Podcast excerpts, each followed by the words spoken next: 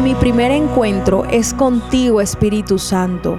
Gloria a ti, Señor, por esta semana donde hemos estado aprendiendo cada día más de tu palabra, donde hemos recibido verdades poderosas y hoy anhelamos seguir recibiendo tu manifestación en nuestras vidas.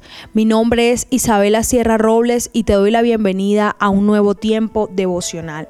Hoy vamos a estar compartiendo la palabra que está en Juan 15, pero esta vez del verso 7 al 8 y dice así, si ustedes permanecen en mí y mis palabras permanecen en ustedes, pueden pedir lo que quieran y les será concedido.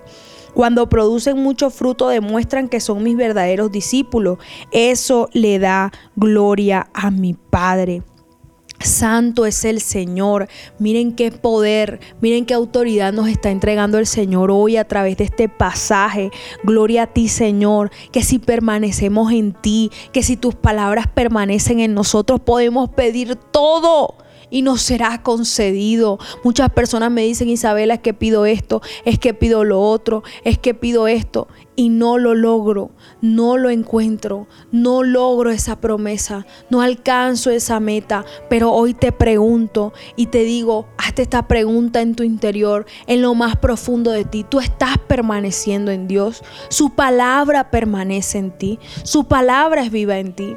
Ahí está la clave, permanecer en Él, permanecer en los dichos de su boca, permanecer en lo que la escritura nos está diciendo para poder alcanzar todo aquello que para nosotros en ojos humanos no es realizable. Y cuando producimos mucho fruto, dice la palabra, que Dios es glorificado, pues Él fue quien envió el sol, la lluvia, nutrió y cuidó a la planta. Y ese es el momento de la gloria de Dios cuando ya hay cosecha en esa vid. Hemos estado hablando esta semana que tú eres parte de ese árbol. Y cuando ya hay cosecha, ya hay gloria para el Padre que fue el labrador que cuidó de esa árbol. Santo es el Señor. Dios es quien produce la cosecha en tu vida.